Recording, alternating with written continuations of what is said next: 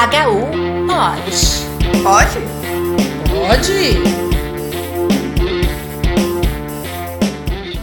Bom dia, Brasil! Mais um tema pra gente discutir nesse podcast de pediatria. O meu nome é Ângela.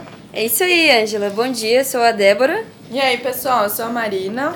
Nós três somos as residentes de pediatria da USP, nós estamos rodando no PA do HU e hoje a gente escolheu um tema para falar com vocês sobre dor escrotal aguda. Uh, explorar um pouco sobre esse diagnóstico e para começar então, entre os infinitos diagnósticos diferenciais, eu vou pedir para a Débora explicar um pouquinho mais do porquê que a gente escolheu falar sobre esse tema.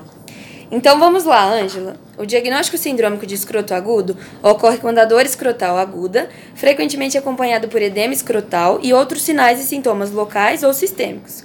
Sua etiologia envolve diversas condições, como torção testicular, orquite, epididimite, torção de apêndice testicular, hidrocele, hernia inguinal estrangulada e até mesmo tumores testiculares. Apesar de algumas variações na literatura, sabemos que as causas mais prevalentes são torção testicular, orquiepididimite e torção de apêndice testicular. Dessa maneira, vemos o quanto é importante conversarmos sobre esse tema, pois muitas vezes um diagnóstico rápido é necessário, considerando que a torção testicular é uma urgência médica e requer abordagem imediata, e é exatamente uma das causas mais prevalentes. Show, de fato, realmente a gente abordar o que é urgente do que não é urgente é o fundamental na hora do atendimento, né? num PA. Então, Marina, dessas causas que a Débora falou. E agora? Por onde a gente começa? O que, que a gente faz? Eu saio correndo na madrugada acordando cirurgião? Como é que eu posso fazer para diferenciar essas condições no PA e a gente direcionar nossa conduta de forma bem pontual? Então, pessoal, é importante que a gente faça uma anamnese direcionada, como em todos os casos do pronto-socorro, e um exame físico detalhado para poder guiar o nosso diagnóstico. Algumas informações vão nos ajudar a nos aproximar desse, desse diagnóstico. Algumas delas são então, a idade do paciente, a duração da dor, que geralmente é súbita e muito intensa na torção, por exemplo, uma história de febre ou outros sintomas recentes, um trauma na região, atividades esportivas que possam lesionar o órgão, como o ciclismo, um histórico prévio de malformações do trato urinário e infecções recorrentes que possam levar a epididimite recidivante, entre outras coisas. No exame físico, a gente pode encontrar edema de bolso escrotal, aumento do volume testicular, eritema, alguns pontos azulados, que é chamado de blue dot sign, a presença ou ausência do reflexo cremastérico, uma posição diferente do testículo na bolsa escrotal, entre outros sinais. Apesar do exame físico, mesmo assim, às vezes a gente precisa do exame de imagem para descartar o diagnóstico, principalmente para descartar o diagnóstico de torção testicular e a necessidade ou não de abordagem cirúrgica. Isso aí, Marina. Acho que a anamnese e o exame físico são realmente essenciais. E desse panorama geral, para a gente avaliar a dor escrotal aguda, que tal a gente começar, então, uh, a separar pelas etiologias? E acho que a gente começa, então, pelo que mais angustia todo mundo e que a gente fica com o cronômetro na contagem regressiva, o coração na mão, que é a torção testicular. Isso aí, Ângela. Realmente é um diagnóstico que a gente tem que fazer um pouco mais rápido. Vamos começar a falar pela torção. Ela é realmente a urgência mais importante no manejo do escroto agudo. O que acontece nesses casos é que o testículo sofre uma rotação no eixo do cordão espermático que causa isquemia aguda e que, se não for tratada rapidamente, pode levar a, infarto e necrose do testículo. A torção testicular tem dois picos de incidência, o primeiro nos recém-nascidos e o segundo pico na puberdade, mas também é importante falar que pode ocorrer em qualquer faixa etária. No recém-nascido, geralmente o cordão torce fora da túnica vaginal e é um mecanismo chamado de extravaginal. Nas crianças maiores, ocorre por falta de fixação da túnica à parede escrotal e é comum ser precipitado por traumas e atividades físicas, mas também pode ocorrer no repouso de forma espontânea. A dor geralmente é súbita, intensa, constante e pode irradiar para o abdômen inferior, e a maioria dos pacientes também apresentam náuseas e vômitos associados. Ao exame físico, a gente pode perceber edema, eritema de bolsa escrotal, elevação e horizontalização do testículo pelo encurtamento do cordão devido à torção, o que muitas vezes não é tão fácil de visualizar pelo edema da bolsa. O reflexo cremastérico geralmente está ausente na torção. No entanto, apesar de não ser o cenário mais comum, também pode estar ausente mesmo em casos sem torção testicular, particularmente em crianças menores de 6 meses. O sinal de Frank é o alívio da dor com elevação da bolsa escrotal, não é observado na torção, diferentemente do que ocorre na orquiepididimite, onde ele geralmente é observado. No entanto, segundo algumas literaturas, esse não é um sinal clínico de distinção confiável entre essas duas patologias. Entendi, Débora. Mas assim, com toda essa dificuldade de distinção clínica, o que realmente faz a gente levar a bater o martelo para diagnosticar a torção testicular? Assim, o que o Brasil quer saber é: tem que ou não tem que acordar o radiologista de madrugada para dar o veredito?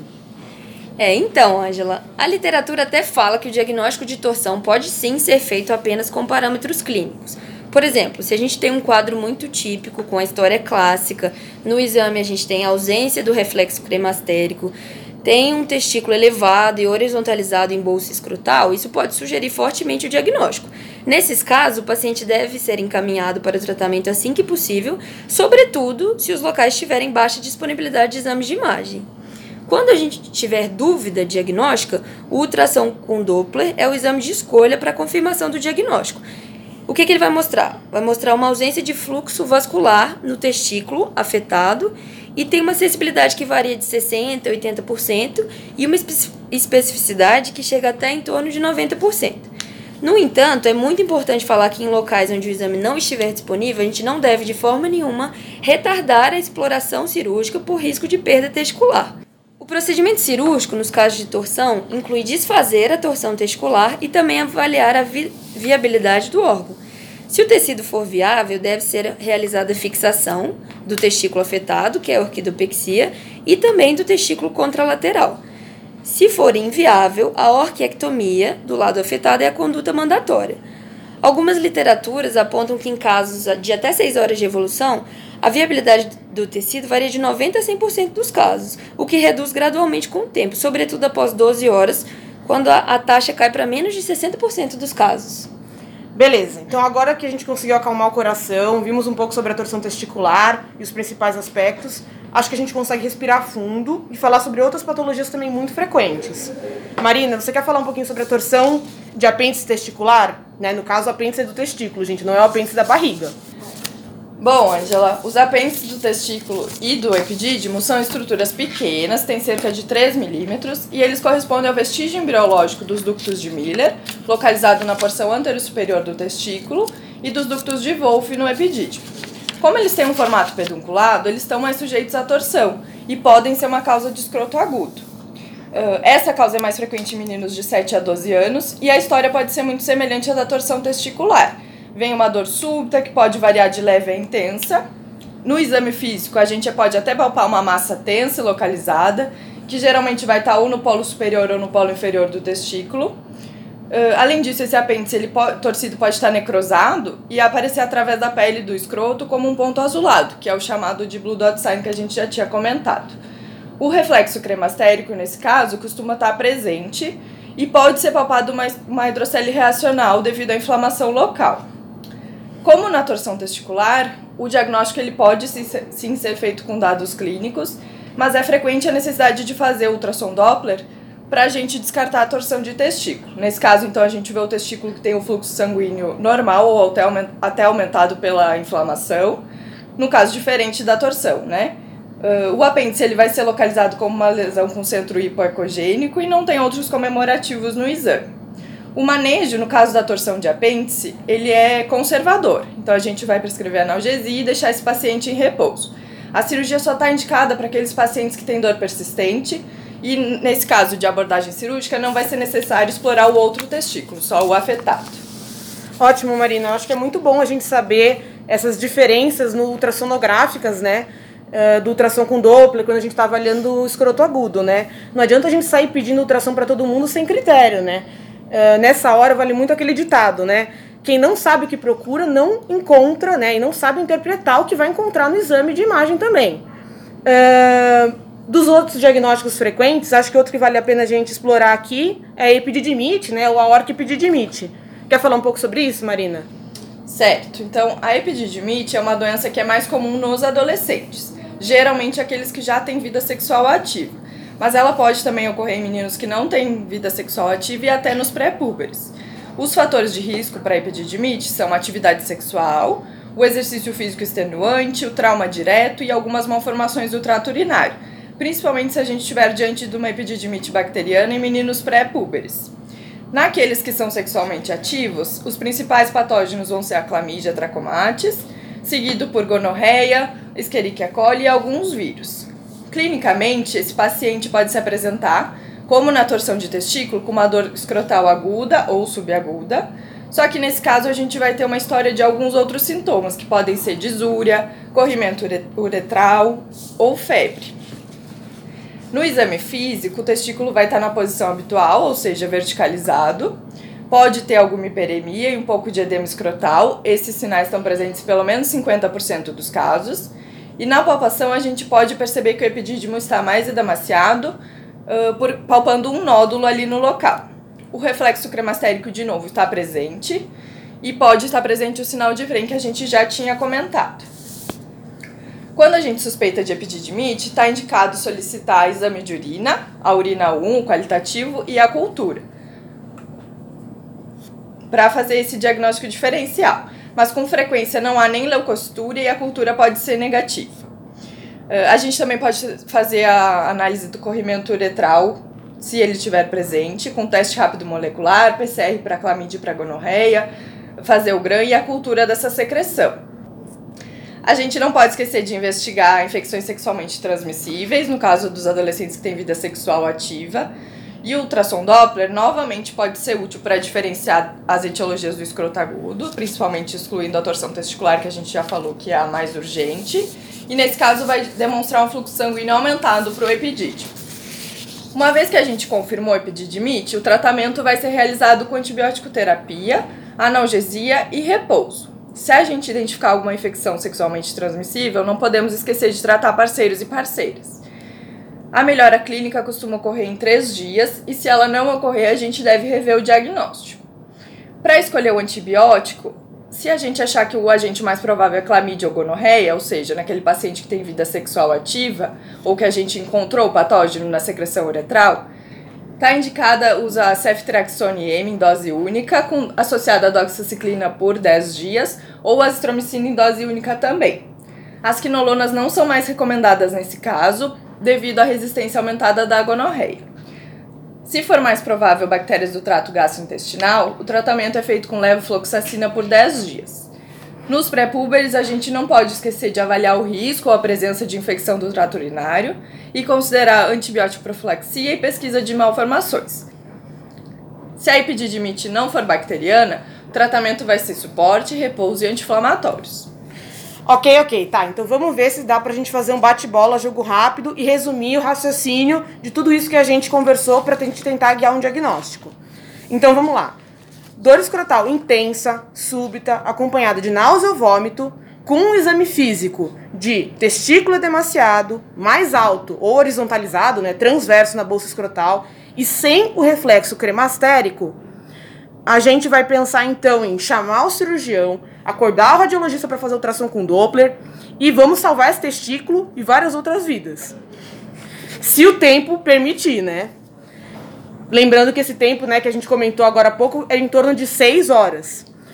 Um bônus que vale a gente acrescentar é que se a gente tem um quadro de dor escrotal com características semelhantes a essas, com dor, mas aí tem uma distensão abdominal, tem vômitos, eritema e calor local, especialmente num contexto em que o paciente tem uma história de abaulamentos prévios da bolsa escrotal, por exemplo, a gente tem que ter no diagnóstico diferencial a possibilidade de uma hernia inguinal encarcerada. Assim, esse super trunfo de diagnóstico é muito importante. A gente acabou não destrinchando ele aqui porque ele não faz parte da dor do escroto agudo em si, por não ser uma estrutura anatômica do escroto.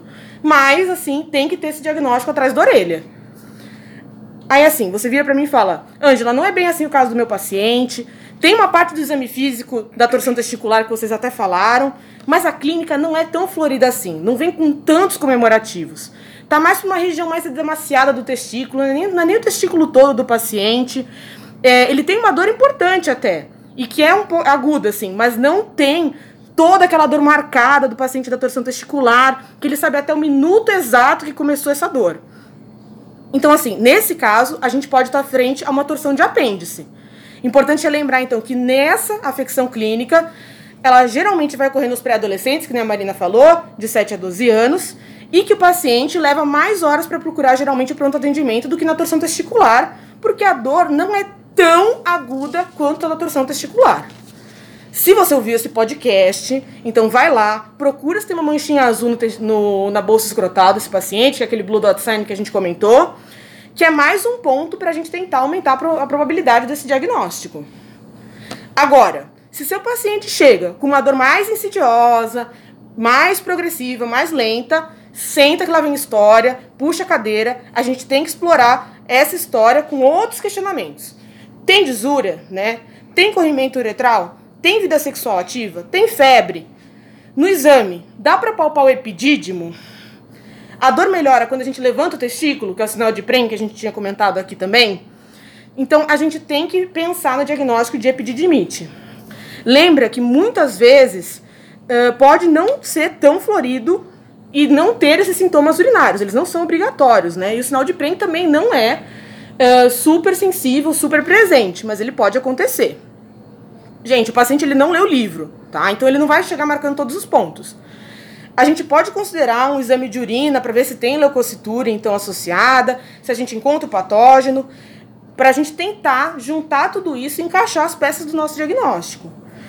Às vezes, no quadro mais arrastado, não tem só uma epididimite. Tem uma dor generalizada no testículo, tá mais para um quadro de orquite. Lembra que uma possibilidade que surgiu das cinzas como uma fênix nos últimos anos é a cachumba, principalmente nos pacientes púberes. Então, nesses casos mais sugestivos de orquite, se o seu paciente tem uma história prévia compatível com uma parotidite 3 a 4 dias antes da história de orquite, a gente pode estar frente a uma cachumba, né, que é uma parotidite pelo paramixovírus, que tem um tropismo testicular. Lembra, nem toda parotidite evolui com orquite. Se a gente tem orquite no contexto de uma parotidite prévia, a gente pode estar à frente, então, a um quadro de cachumba. Então, nesse caso, pede para a mãe a carteirinha vacinal dessa criança, vamos ver se a tríplice viral tá em dia. Aproveita você também que está ouvindo nosso podcast, checa sua caderneta vacinal, vê se a sua tríplice viral tá em dia também, vê se a sua DTPA tá em dia também, se a sua DT tá em dia também. Uh, tá bom, gente, eu acho que eu já falei demais. Acho que deu pra gente explorar os principais temas de diagnóstico do escroto agudo. Tem muitos outros diagnósticos diferenciais, mas eu acho que o mais importante que a gente tentou pontuar aqui é a gente separar o joio do trigo. A gente conseguir ganhar tempo nas situações urgentes e frequentes. Sim, sim, Angela. Acho que conseguimos abordar as causas principais e o manejo inicial desses casos, né? Inclusive, durante o estágio surgiram alguns casos como esses que discutimos agora, né? Exato, por isso a inspiração para o tema do podcast. Isso aí, a gente inclusive conseguiu no plantão, eu e a Marina, a gente pegou um caso de torção testicular e que, felizmente, né, mais um testículo foi salvo, né? Uh, então, gente, se vocês ainda continuam interessados em outros temas de urgência, lembra que aí tem a listinha dos podcasts para clicar e ouvir mais. E vamos estudar para salvar mais testículos, né, galera? É isso aí, gente. Tchau, tchau. Tchau, tchau. pessoal. HU pode. Pode? Pode.